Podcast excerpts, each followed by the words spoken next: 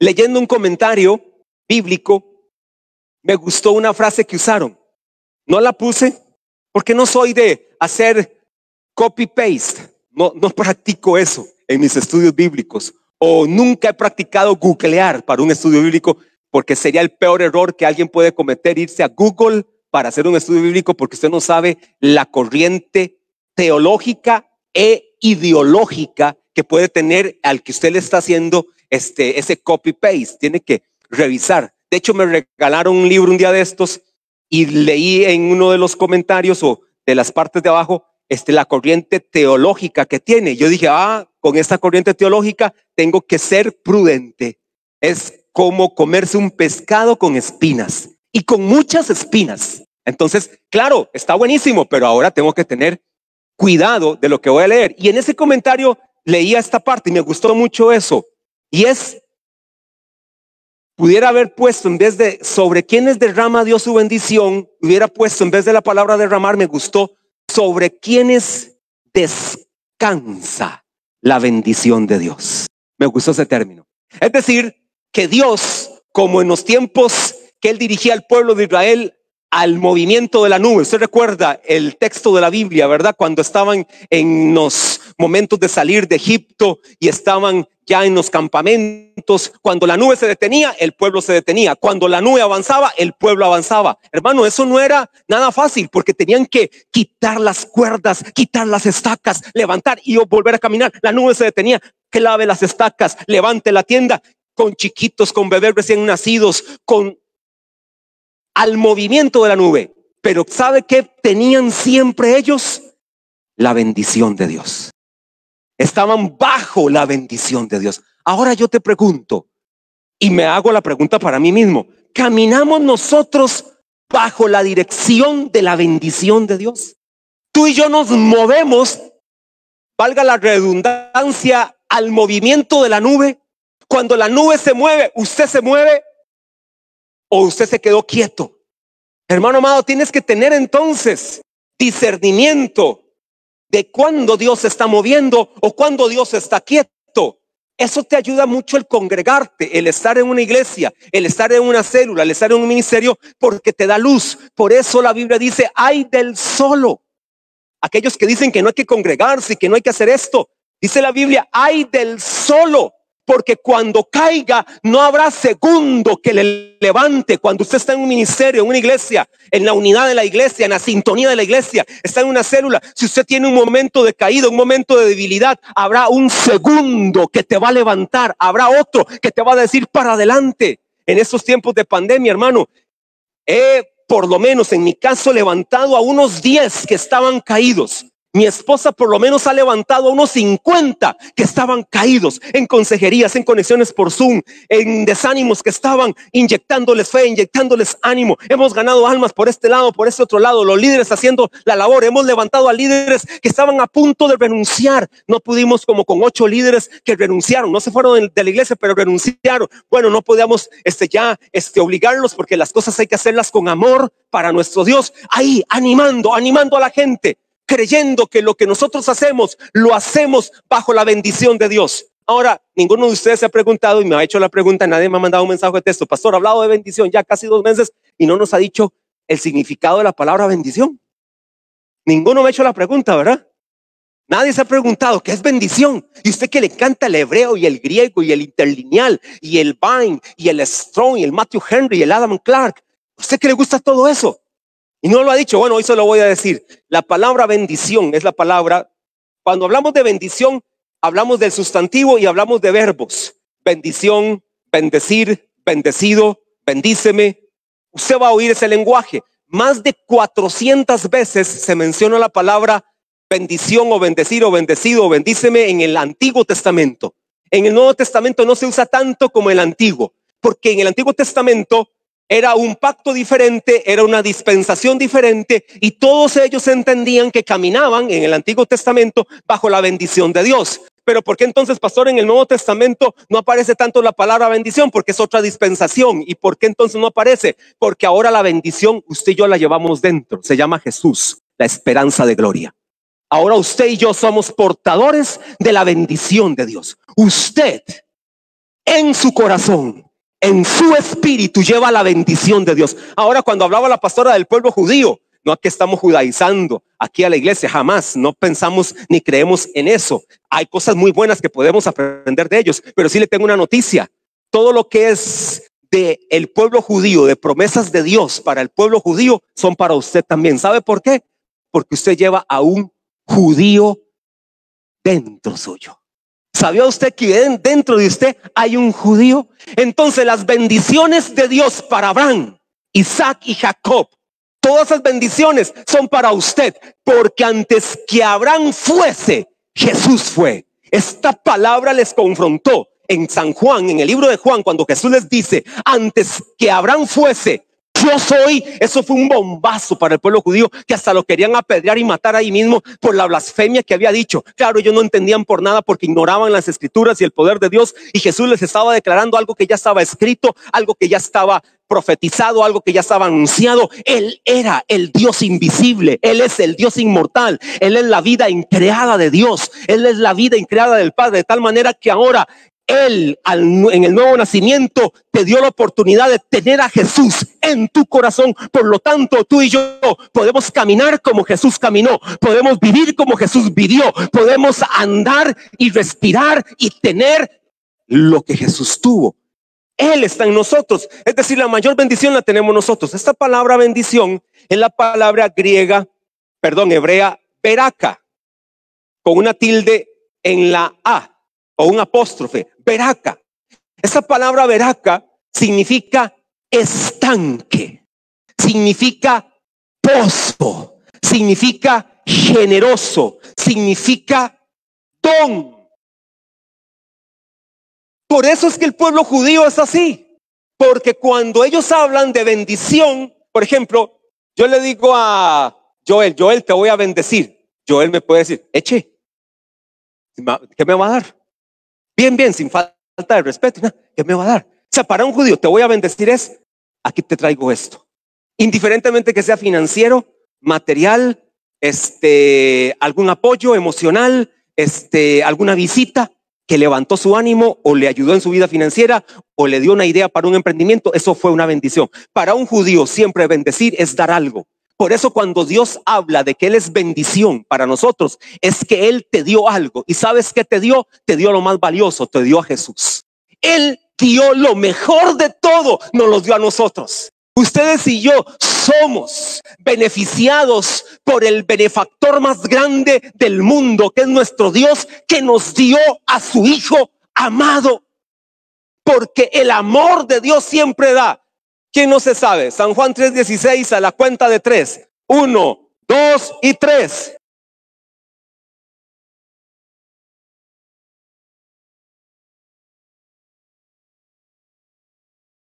Ok, ha dado, está bien, para que todo aquel que en él crea o cree, crea o cree, levanten la mano los que dicen cree, levanten la mano los que dicen crea. Mitad y mitad, están mal los que dicen crea, es cree, porque cree es presente continuo. Crea es un futuro que no se sabe si va a llegar. Por eso usted tiene que creer hoy, porque no sabe si la oportunidad le llegará mañana. Hoy es el día de salvación, dice segunda de Corintios. Hoy, hoy es el día de salvación. No mañana, no ayer. Ya ayer no lo contamos. Mañana no sabemos si vamos a estar. Hoy es el día de salvación. Bueno, de tal manera amó Dios al mundo que ha dado a su hijo, que ha dado, que ha dado, que ha dado a su hijo para que todo aquel que en él cree no se pierda, más tenga vida eterna. El amor siempre da. Cuando Dios habla de bendición, es que te ha entregado lo mejor. Bendición es siempre Dios hacia nosotros. La palabra bendición siempre será de Dios hacia nosotros. La intención es, te voy a dar entonces un estanque, te voy a dar dones, te voy a dar un derramamiento de mi espíritu, te voy a dar dones con los cuales puedes fluir proféticamente en ciencia, en sabiduría, en sanidades, en enseñanzas, en evangelismo. Te voy a dar. Esa es la característica más o de las más esenciales de Dios. Bendecir. En la naturaleza de Dios, en el ADN de Dios, sale la información y dice bendecir. Estoy para bendecir. Yo te quiero bendecir. Ese es el Dios. Y ahora veamos varios este, versículos de la Biblia. Anótelos ahí para que algunos los pueda leer en casa, porque no los voy a leer todos hoy. Anote Hebreos 6, 7. Génesis 26, 12 al 14. Levítico 25, 20 al 21. Job 42, 12 al 17. Génesis 22, 17 con Isaías 51, 2. Proverbios 10, 22. Gálatas 3, versos 6 al 9. Vea que le estoy dando como cinco versos o seis versos. Le dije que hay más de 400. O sea, la Biblia está llena de la bendición de Dios. Esta palabra entonces bendición también tiene que ver este con otra palabra que en su verbo es bendecir. Bendecir. Bendición es el sustantivo. Ahora, bendecir es el verbo. La palabra bendecir, bendecido, bendíceme, bendigo, es la palabra hebrea barak. ¿La han oído por ahí ustedes en algún momento? De hecho, Beraka, que es el sustantivo, es el nombre de la empresa de, pues, de, un hermano de la iglesia, eh, acá, de don Alex Venegas. Y este, ayer le declaraba palabras y después me puso un mensaje de que Dios lo guardó, este, que él cree que la bendición que le declaré lo libró de la, de matar ayer a una persona en motocicleta. Dice que él, como desde 100 metros antes, oyó que venía una moto acelerada. Él iba en vía, dice don Alex, yo iba en vía, pastor, pero yo, este, oí antes que él se iba a brincar el alto. Dicho y hecho, pastor frené y pasó la moto. Inmediatamente hubiera sido un choque de muerte porque era a velocidad. Viera cómo pasó. Bueno, yo creo que la bendición de Dios está, está conmigo y la empresa que Dios me puso el nombre de, o me dio el nombre Veraca, que eso fue lo que quise, este, ese día o ayer en la noche después de salir de la reunión, se cumplió. Se imagina todo el trámite, hermano amado, que hubiera pasado alguien muerto o de repente herido, este, toda la situación difícil en ese momento. Dios nos libra de eso. Ahora, cuando hablamos de bendecir, es la palabra Barak.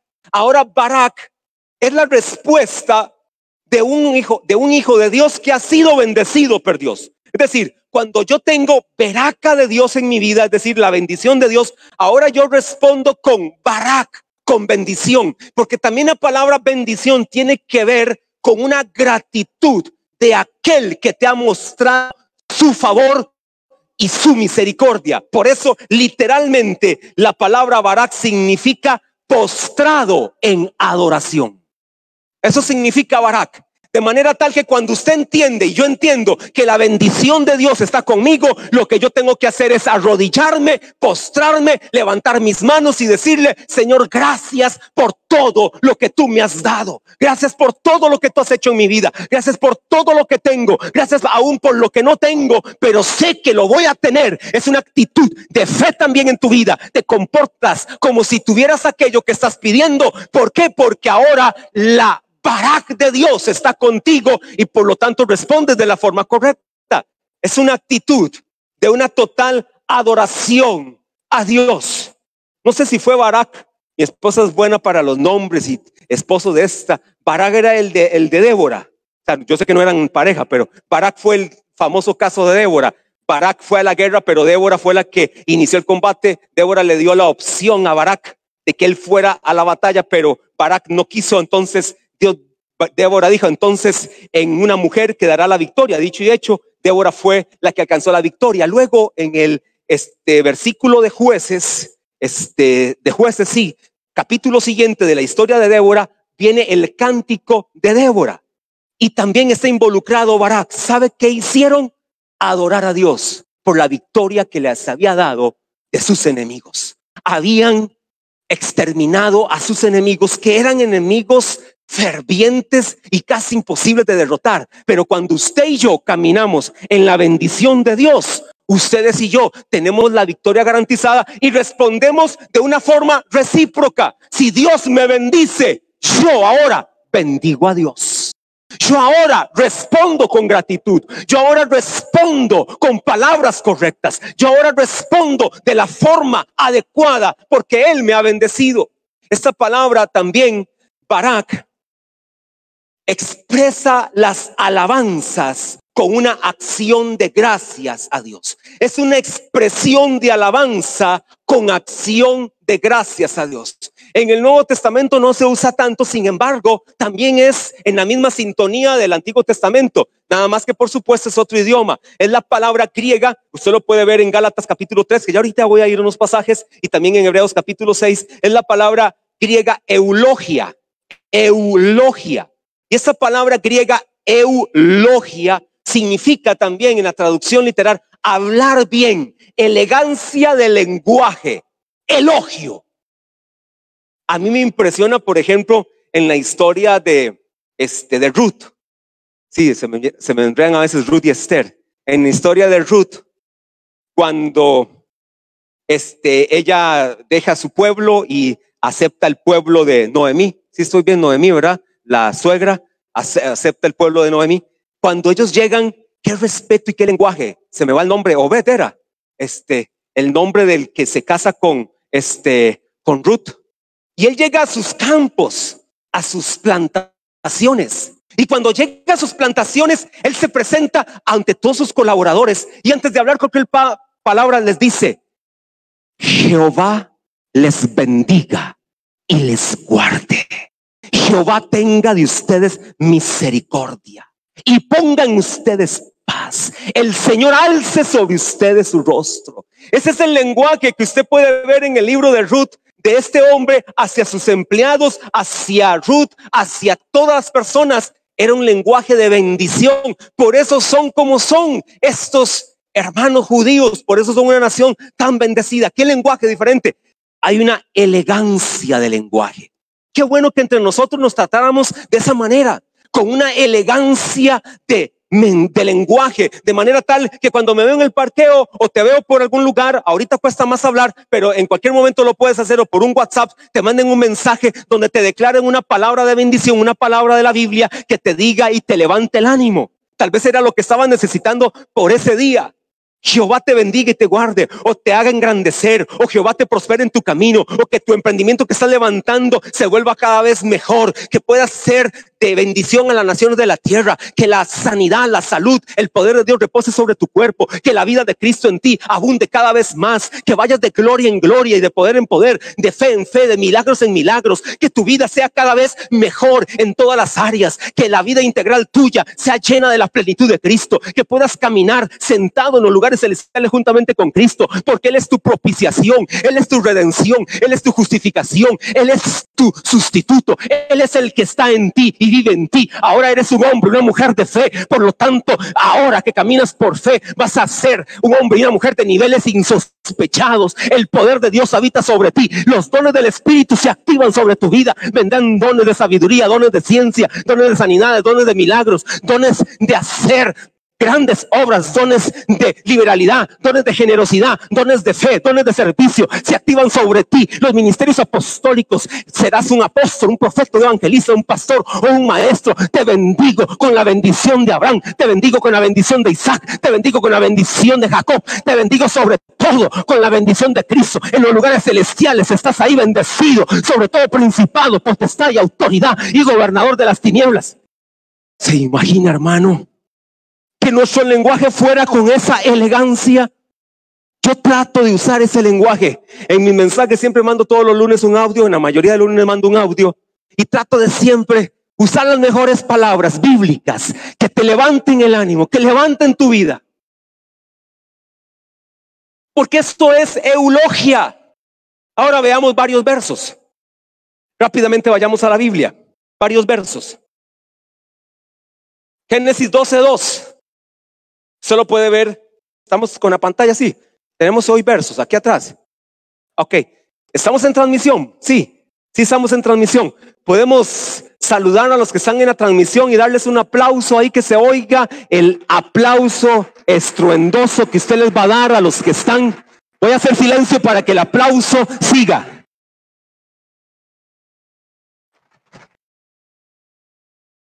La iglesia Maná les saluda.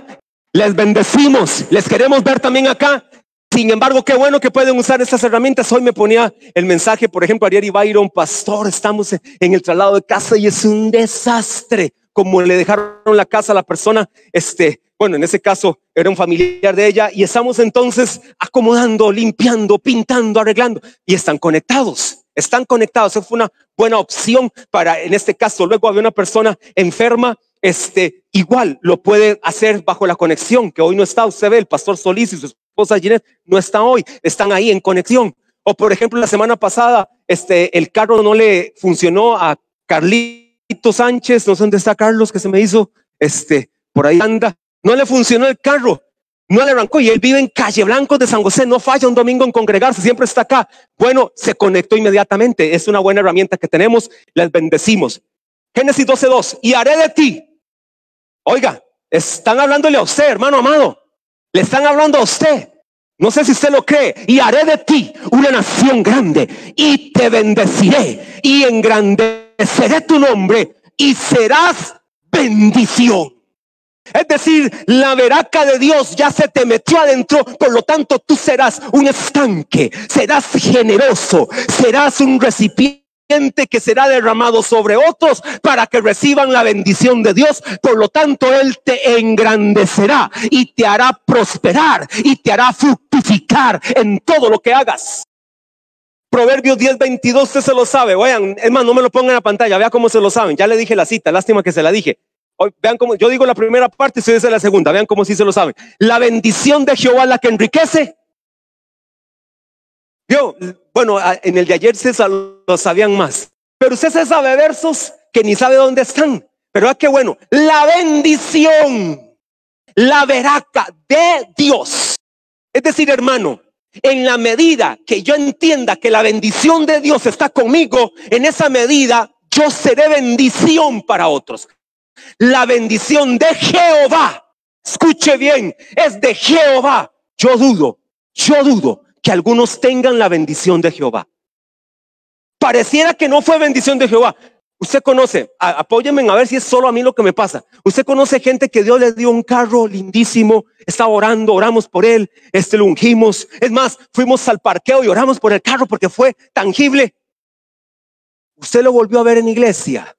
Levante la mano si conoce casos que nunca más volvió. Varios. Y Diego sé que no me deja mentir porque él siempre está ahí en el parqueo. Bueno, está en, su parte, recibe la palabra y ahora se, se está rotando. Y él sabe. O sea, ¿qué pasó con la bendición de Dios? Dios le dio una casa nueva o un terreno.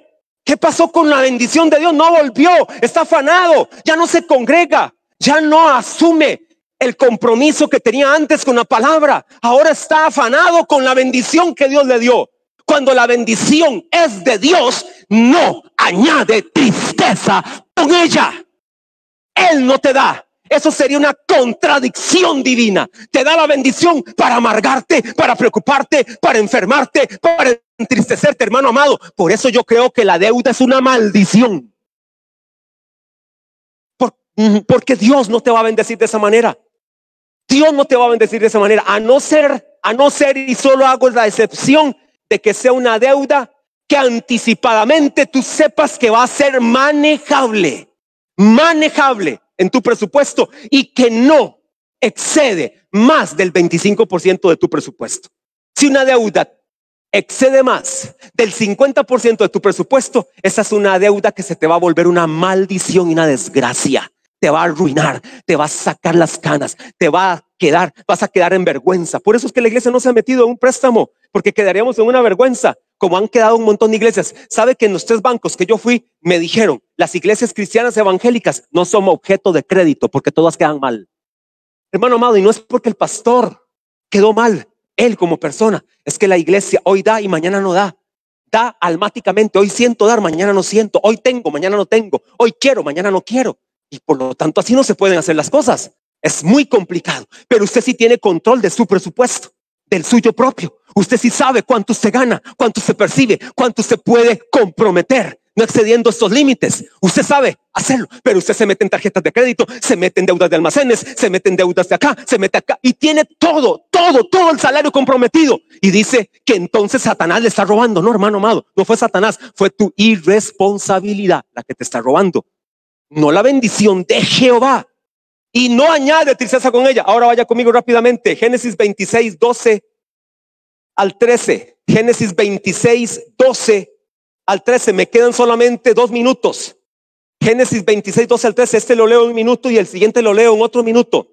Y sembró Isaac en aquella tierra y cosechó. Oiga, este es un padre de la fe. Abraham, Isaac y Jacob. Este es el hijo de Abraham. Oiga, al hijo de Abraham. De tal palo, tal astilla. Hijo de tigre. Exactamente así. Y sembró Isaac en aquella tierra y cosechó aquel año ciento por uno y le bendijo Jehová. Y el varón, oiga los niveles de prosperidad que Dios quiere darte. Y el varón se enriqueció, uno, y fue prosperado, dos, y se engrandeció, tres, hasta hacerse muy poderoso. Dios te quiere engrandecer, Dios te quiere prosperar, Dios te quiere hacer muy poderoso y Dios te quiere bendecir. Esa es la bendición de Dios correcta, la que proviene de Dios y lo bendijo Jehová. Y lo bendijo Jehová aquel año, aunque la tierra no dé fruto, aunque no hayan vacas en la majada, aunque no haya mantenimiento para el ganado, con todo yo me alegraré en Dios, porque Él es mi bendición. Esa es la bendición que quiere Dios darte para tu vida. Y termino con este verso del Nuevo Testamento poderosísimo. Así Abraham, perdón, Gálatas 3, 6 al 9. Gálatas 3, 6 al 9. Así Abraham creyó a Dios. Subraye eso, por favor, no me quiero meter ahorita en eso. Así Abraham creyó. ¿Recuerdan quién era Abraham? ¿Cómo le llamaban a Abraham? ¿Cómo era el, el apodo de Abraham? El amigo de Dios, ¿verdad? Ese era Abraham, el amigo de Dios. Qué apodo, ¿verdad? de Abraham.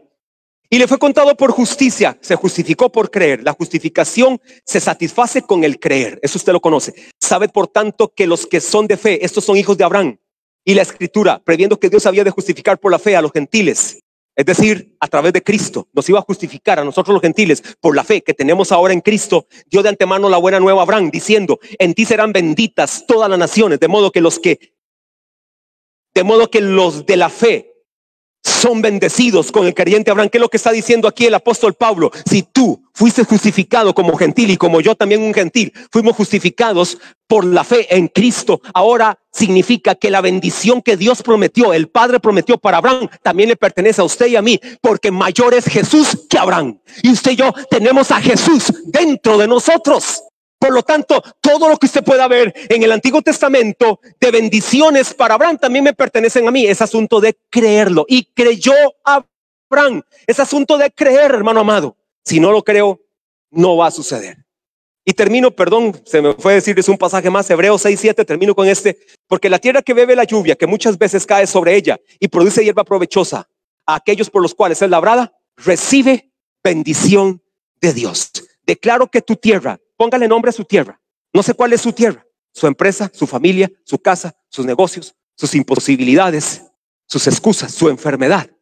No sé cuál es. Si le quiere llamar como quiere llamarle, declaro que va a recibir la bendición de Dios. Declaro en esta mañana que a eso que tú le llamas tierra, el nombre le has puesto, recibirá la bendición de Dios. Y la bendición de Dios tiene la bendita costumbre de cambiar las cosas. La bendición de Dios tiene la bendita costumbre de hacer lo imposible posible, de hacer que lo que no se ve se vea, de hacer que lo que no existe exista. Esa es la bendición de Dios y declaro que reposa sobre ti. Cierre sus ojitos ahí donde usted está, sentadito. Yo no puedo irme esta mañana sin decirle que la bendición de Dios más grande que el Padre preparó para nosotros, ahora la hablábamos, fue San Juan 3:16. De tal manera amó Dios al mundo que ha dado, que ha dado su Hijo unigénito. El amor de Dios da. No puedes experimentar de forma determinante y consistente la bendición de Dios si el que te bendice no está en ti. Hay gente que es bendecida sin Cristo, pero no de forma plena. Para que tú y yo seamos bendecidos de forma plena, necesitamos tener al más grande, al más glorioso, que es Jesús en nosotros. La mayor bendición la tenemos en nuestro corazón. Ahí donde usted está, así sentadito, ahí como está, haga esta oración conmigo y yo nada más te quiero invitar a que le digas a Jesús que entre a tu corazón y de esta manera la vida increada de Dios entrará a ti, la bendición de Dios entrará a ti y será la que te dirija en todos tus caminos. Di así conmigo, iglesia. Pueden este, hacerlo con su voz tienen mascarilla, pero que usted se sienta, que usted se oiga, que usted se oiga por lo menos entre usted y Dios. Diga así conmigo, Señor Jesús, te doy gracias porque tú eres la mayor, la más grande, la más gloriosa bendición. Hoy te acepto y te recibo en mi corazón y declaro que tú eres, Señor Jesús, mi vida, mi Salvador, mi Dios, mi Redentor. A partir de hoy me arrepiento de mis pecados, de mi rebeldía y de mi maldad y anuncio que Jesús es mi Padre, es mi Dios, es mi dueño. Amén. Así como usted está con sus ojitos cerrados, no le voy a decir que pase al frente porque eso no se puede hacer. Solamente así como estamos todos para terminar, me pudiera indicar si usted hizo esta oración aceptando a Jesús en su corazón como Señor o para reconciliarse con Jesús. Me pudiera levantar su mano ahí donde está en su silla.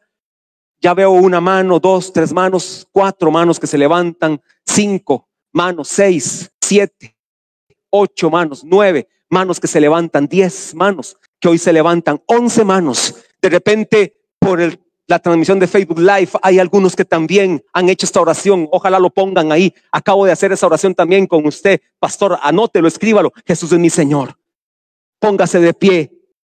Y si usted puede darle un aplauso al Señor por esta salvación de diez almas acá en la reunión que han dicho a Jesús, sí, como Señor de su vida, como dueño de sus vidas. Denle ese aplauso al Señor. Adórelo porque Él es bueno y para siempre su misericordia. Señor, bendigo a tu iglesia como pastor, Señor, de este ministerio. Hoy, Padre, declaro la barak, la bendición tuya, entendiendo que tú eres mi bendición. Yo bendigo a tu pueblo con tu bendición, con tu poder, con tu amor, con tu gracia. Anuncio que los mejores momentos de su vida han venido en Cristo Jesús.